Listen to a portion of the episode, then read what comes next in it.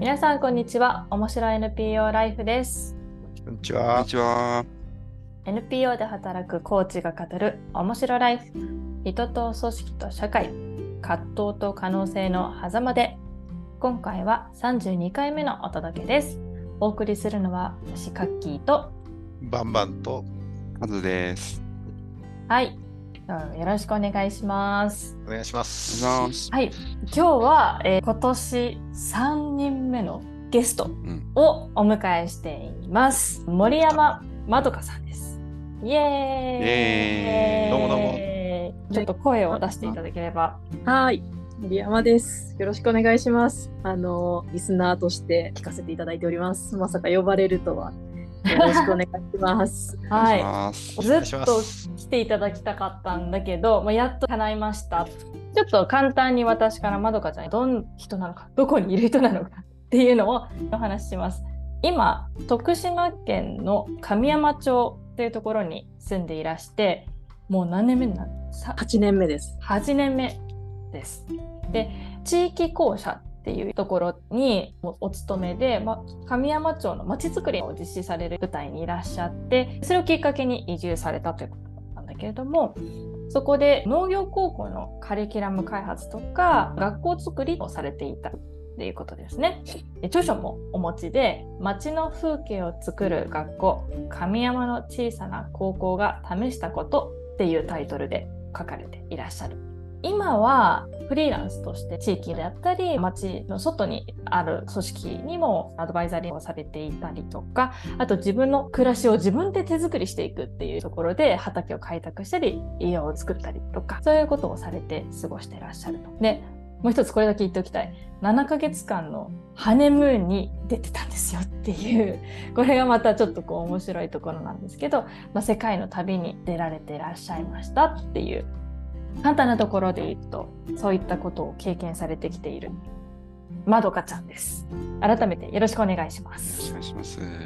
お願いします。お願いします。はい。バンバンとカズは初めましてだったんだけど、うん、プロフィールを聞いてこうどんなところが気になった？いやもう聞きたいことありまくりですけどねなんかでも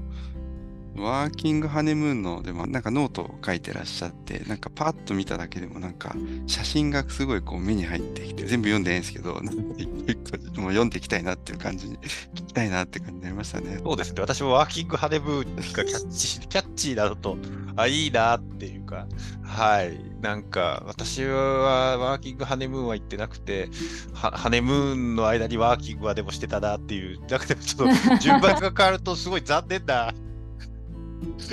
感じになるなっていう。感が違うね。なんかね。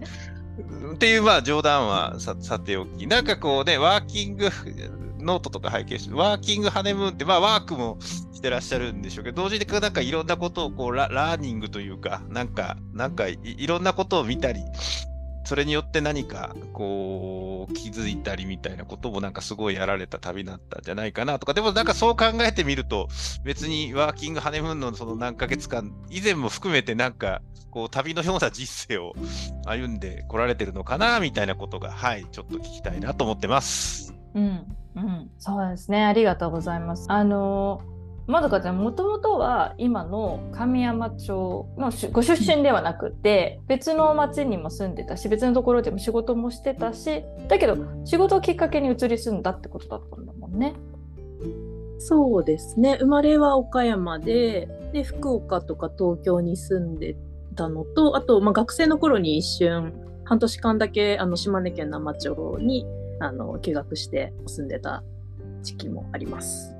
確かに国内ですごいいろんなところに出ていって経験されてっていうことでなんか旅のような人生っていうキーワードがちょっと出たからそこからなんか問いを作ってみるとここに至るまでのなんか旅感かどんな旅があって今にいらっしゃるのっていうのをちょっと聞かせてもらってもいいですか？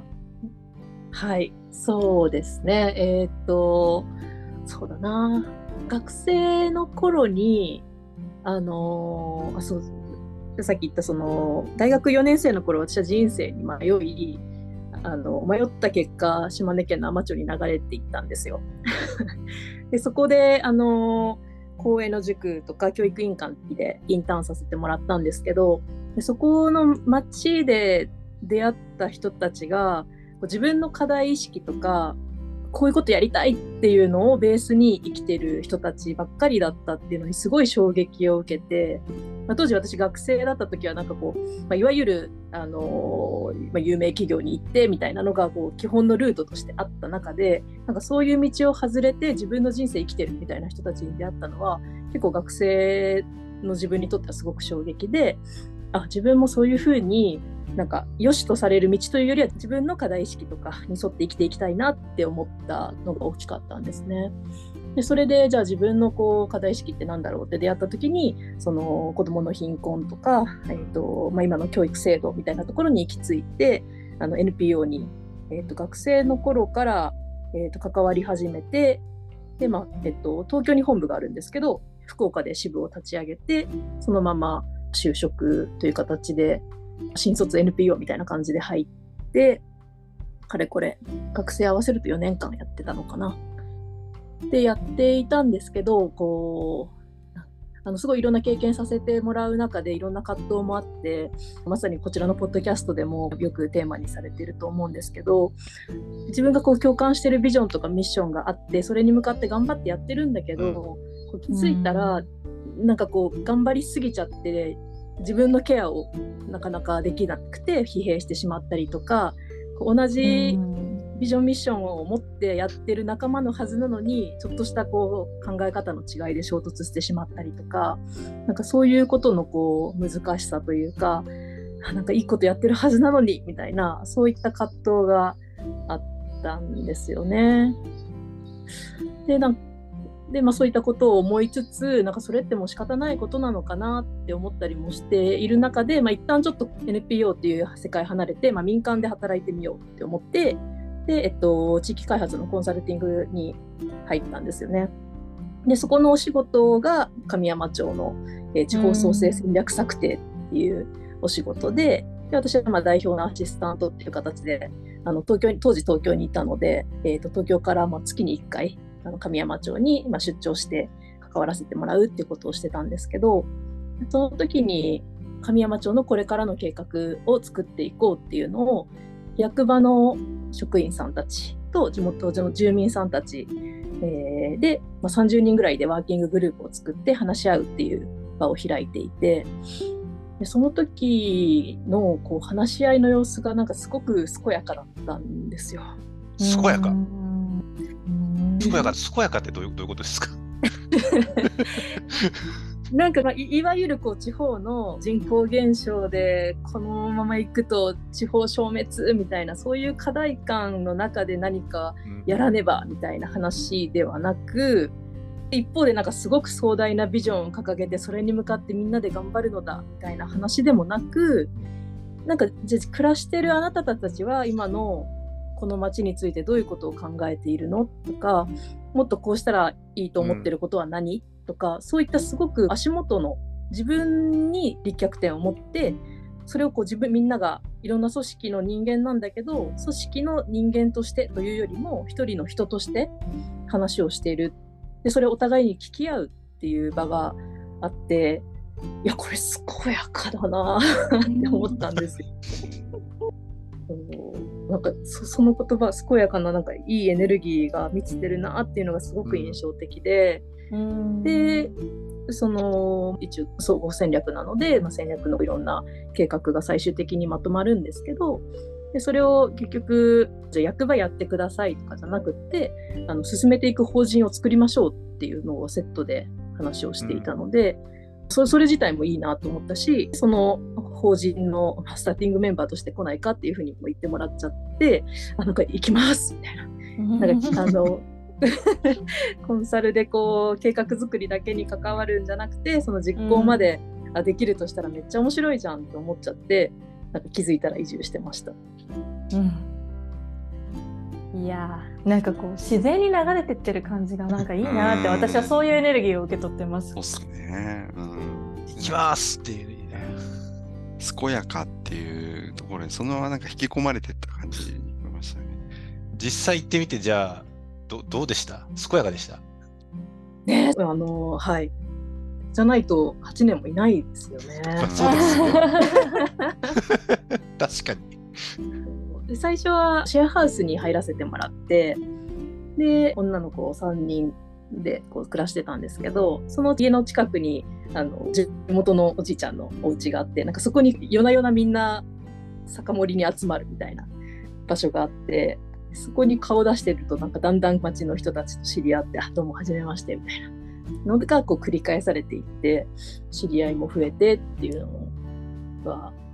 それも仕事仕事でのこう挨拶も関係づくりももちろんあるけどなんかその土地に住んでなんかそこの地元の人たちと話して関係ができていくっていうなんかその両方があったのはすごくありがたかったですね。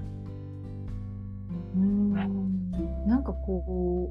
うあの8年も聞かれ続けてるのは何があるからなのかまどかちゃんの大事にしていることの何が尊重されてるからなのかみたいなのが聞きたくなったんだけどどうなんだろう？なんでしょうね。その始まっ、ま移住してその地域公社、まあ、こあの役場と共同的に公益的なプロジェクトを進めていくっていう法人に入ってでそこからま手探りでプロジェクトが生まれていてで何て言うんですかね。その仕事の一つ一つもちろん大変なこともたくさんありましたけどでもなんかこう進んでいける感じがあって、うん、でその私がその神山に移住する前に感じていたその健やかなエネルギーとか話し合いの雰囲気みたいなのが実際に神山に移り住んでからも、まあ、形にできるというかその肩書きで言う何なんか何々町とか、まあ、長みたいな 人たちがいてもフラットにみんなで話し合える。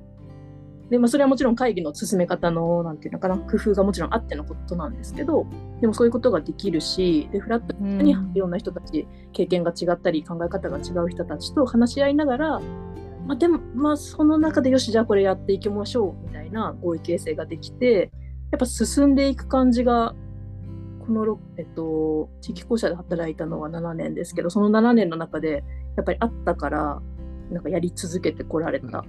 前に進み続けられるっていう手応えやれば変わっていくっていう手応えがあったからやり続けられたんだなっていうのはありますね。うん。なんかね最初の話のこれどの団体がということじゃなくてよくそのまさにいろんな NPO でスタッフがこう結構しんどいなっていう気持ちになることの一つでこう自分たちがやってることすごい大きなビジョンは掲げてやるんだけれどもなかなかこう前進実感がないないということなのか。そこそこ役には立ってるはずなんだけどでもまだまだ十分には役に立ててないんですみたいな感じで心がこう折れそうになるというか。なんかまあそういうことはよく聞くなみたいな。逆に今度本当すごくこう全身実感というか、なんか小さなことかもしれないけど、何かこうそこにいる人がこう話をしたりとか、一緒にこれやろうみたいなことで、何かが進んでいくことで、何かまたエネルギーが湧いてきて、また次が前進していくっていう循環が、なんか回ってそうな感じっていうのを、なんかちょっと勝手に思いました。本当にね、なんか印象的だなと思ったの。街のことを話してる時に一人の人としてそこにいてでそれをこうお互いが聞き合っているっていういわゆるなんか対話がそこにちゃんとあるっていう感じなんだろうなと思って。それでその言ったことを聞いてもらえてあそうだねどうしようかっていうふうにこう積み重ねていけているとそこにいる個人としてはなんかとても嬉しいじゃない。だから進んでいってる感っていうのも街づくりに参加してる人たちがそれを実感しているからここにいることを選んでいこうと思えるっていうモチベーションにもつながってるんだろうなってなんか思って。この規模で話し合いができていて人をこう引きとどめられるすごいなっていうか亀山町全体にそんなエネルギーがあるっていうのは組織でもなかなかそれって作るの難しかったりするけどそれがあるっていうのはなんかかっこいいなって思った。純粋に。なんか人への関心をとか好奇心を持ってる人が多いなっていうのはすごく印象としてあってなんか人の話を聞きたがる人が多いっていうか。そそうあのーまあ、町によく報告会があるんですよ。でそれはその神山町のその地方創生の取り組みの報告会を半年に1回とかやってるんです。やってたり他のいろんなあの勉強会オープンにやってたりとかするんですけどそういうのにこう関心を持って参加する人が多い。でそれは自分の町でどんなことが起きてるんだろうとかあの人どういうふうに考えて仕事してるんだろうみたいなことを関心を持とうとしてる人がすごく多い。なのであの 私そのワーキングハネムーンに行った後も帰国してもうすごいもう超プライベートな旅行なのになんかみんな「え報告会いつするの?」報告会聞きたい」してくれて いや私たちの話でいいんですか?」みたいな。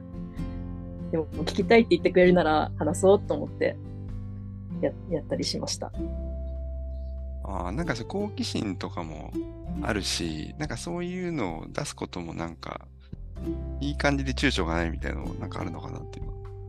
ああ、うんそれはありますね。ううんん、なんかうまく喋れなくても大丈夫みたいなのは、うんなんかありますね。えー、でもともとそういう地域の特色とか雰囲気でもともとあるって感じなんですかね、そういうのが。うん、そうだと思いますね。うんあの、まあ、神山町は、まあ、よく言われるのは、えっ、と、地元の方々がこうアーティスト・イン・レジデンスっていう国内外からこうアーティストを招聘してあのアート作品を作ってもらうっていうプログラムをもう20年以上こう25年ぐらい続けていてでそういうのはやっぱりあの行政主導でではなくて町の人たちが自分たちの町にとって必要だと思うからずっとやり続けてるっていうこととか、そういう人たちをこう受け入れてあのそのアーティストが何を考えてるのかっていうのをみんながこう寄ってたかって聞くみたいなこととかをやっぱやり続けている。でさらになんかえ何か新しいことやりたいとかお店開きたいとか思ってる人たちのこともこう、まあ、やってみたらみたいな やったらええんちゃうみたいな感じでこうストップかけないみたいな。うんそういうのはずっと長脈々と続いてきたものがあると思いますね。なるほど。まだまだ聞きたい。ちなみに今ここまでま神山町の話が結構その中心になってるんだけど聞いてくださってる方にイメージをつけてもらうのに人口が今どのぐらいの町なのかっていうのがあで5000人ぐらいですね。どのぐらいの規模感の町のっていう。あ一個の企業の話をしてるような気もしてきたね。なんか組織としてもあるような感じもするしね。確かに。うん。ちょっともう少しだけ聞きたくて、あの、そんなところに引っ越して、まどかさんのこう暮らしとか仕事とか、その何をしているというよりは、そこに向向き合う気持ちとか価値観みたいなものなんか、どんな感じになってます、今？うーんねえだいぶ変わったと思うんですよ。自分は気づかなかったんですけど なんかそう振り返ってみると神山に来る前には考えたことないとか意識したことのない価値観が結構自分の中で今当たり前になってるなっていうのは結構ありますね。例えばですけどこれあの私たちよく言うあの冷蔵庫の中にあるもので作るっていうきうん言葉を使うんですけど、あのーまあ、人口5000人ぐらいの町でなんていうかな、あのーまあ、足りないものいっぱいあるんですよ。もう課題とか言い始めたらキリがないし。っていう中ででも今ここにいる人たちで何ができるかっていうことをこうリスタートで考えるのでその人たちなんか仕事こういうプロジェクトをやるために、ね、人を当て込んでいくというよりも今いる人たちでこう関心を強く持っていてとかやりたいっていう人たちのそういったこう強みとかを生かすにはどんなプロジェクトのあり方が考えられるだろうかっていう考え方になっていてでこれはその、まあ、料理で言うとメニューがあってそこにこう材料を、こ今日はこのビーフストロガノフを作るのだって決めてそこで必要な材料を買ってくる調達するじゃなくて冷蔵庫開けるとあ残り物のいただいたナスがあるわとかトマトがあるわってじゃあこれ今日作ろうみたいなあるもので作るっていう考え方はあの、まあ、実際に暮らしていても、まあ、料理、あの、日々日々冷蔵庫の中で起きていることだし、仕事の中でも、それは、あの、繰り返されていることだなと思いますね。それなんかね、今、こう、自然おっしゃって、なるほどっていうところなんですけど、なんか、そそういう価値観の中で暮らしておられて、まどかさん自身はなんかか変わりました？うん。自分自身も、そうですね。なんかそういうふうに考えるようになったっていうのがまさに一つの変化ですよね。あとは、えっと、なんか自分自身を満たすというか、うん。これまではその本当に NPO の世界にいてこうこれをやらなきゃっていう、まあ、やりたいっていう気持ちがあったからもう本当仕事の時間とか関係なくそっちに没頭していたんですけどこっちに神山にいてももちろんめちゃくちゃめちゃくちゃ働いてたりはするんですけど、まあ、でも同時にあの地域の行事とかなんかうん地域の人たちで何かやるみたいな仕事と関係ないところの時間帯をすごく大事にするようになったなって思いますね。うんうんもう少し聞いてみたいが、ちょっと一旦区切りますかね。そうっすね。そうですね。今のエピソードの中にもまどかちゃんの価値観の変かなんか現れてそうな気もするし